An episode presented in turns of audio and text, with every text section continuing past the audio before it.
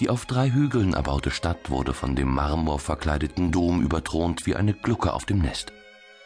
Gleich darunter befand sich die Piazza del Campo, auf der zweimal im Jahr das umstrittene, von den Bewohnern der Stadt jedoch mit fanatischem Eifer betriebene Pferderennen stattfand.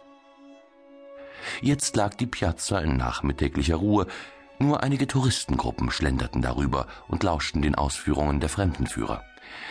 Sylvie war nicht nach einem Besuch der zahlreichen Kirchen oder Museen zumute, sie schlenderte um die Piazza und betrachtete die Auslagen in den kleinen Geschäften. Dann setzte sie sich in ein Straßencafé und ließ sich einen Cappuccino bringen. Der Latin Lover war in, Dolce Vita und Prosecco-Fröhlichkeit. Mama fiel fast in Ohnmacht, als Silvi ihr von dem Angebot einer Au-pair-Stelle im sonnigen Italien erzählte und warnte vor den vielfältigen Gefahren, die ein junges Mädchen im Ausland ereilen könnten.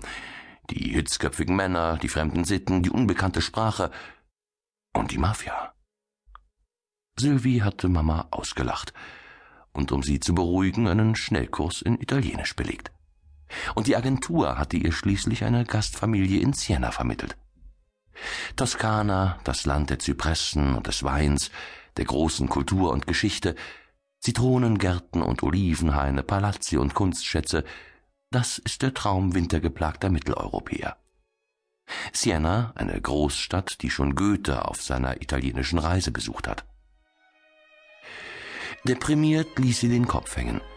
Ihre Träume waren zerplatzt wie eine Seifenblase. Die angeblich so feurigen Italiener stellten sich entweder als plumpe Machos oder verheiratete Zwerghähne heraus. Und ihr Dolce Vita bestand aus Hausarbeit, Kinderstreit und Demütigungen. Mit zitternden Händen wollte sie sich eine Zigarette anzünden und kramte verzweifelt in ihrer Handtasche nach dem Feuerzeug. Sie schrak zusammen, als eine Flamme vor ihrem Gesicht auflackerte. Der Mann am Nebentisch, der schon eine geraume Weile dort saß, einen Espresso schlürfte und die Zeitung las, hielt ihr sein brennendes Feuerzeug hin. Sie sollten besser nicht rauchen, sagte der Mann mit weicher Stimme. Sylvie blickte auf. Der Mann hatte sich wieder an den Nebentisch gesetzt und lächelte ihr freundlich zu. Er war groß und schlank, trug einen dunklen Anzug, eine dunkle Brille hatte dunkles Haar und dunkle Augen und einen väterlichen Blick. Das fehlte noch, dass sie wieder bevormundet wurde. Deshalb warf sie ihm einen unfreundlichen Blick zu. Ich denke, das kann ich selbst entscheiden, knurrte sie und bestellte sich noch einen Cappuccino. Betont lässig hielt sie die Zigarette zwischen den Fingern und blickte gelangweilt über die Piazza. Sicher, erwiderte der Mann. Ich dachte nur, Sie rauchen aus Frust.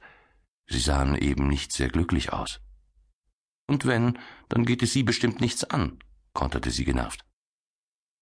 Sie haben recht, es geht mich nichts an, sagte er und griff wieder zu seiner Zeitung. Er blätterte darin herum, aber es schien ihn nicht sonderlich zu interessieren. Haben Sie schon einmal die hervorragenden Chineser Weine probiert? Er hatte tatsächlich die Nerven, Silvi wieder anzulächeln. Sie schüttelte den Kopf. Nein, erwiderte sie. Mein Job lässt mir dazu leider keine Zeit. Dazu sollte man immer Zeit finden. Seine Stimme klang wirklich sehr angenehm, aber alles andere an ihm wirkte bieder. Sylvie hob nur die Schultern. Ihre Zigarette war alle, doch sie mochte keine neue anzünden. Dann hätte dieser Typ sich vielleicht noch an ihren Tisch gesetzt, um ihr Feuer anzubieten. Hätten Sie nicht Lust, mit mir ein Glas Wein zu trinken? Der Mann gab einfach nicht auf. Doch er war einfach nicht Sylvies Typ.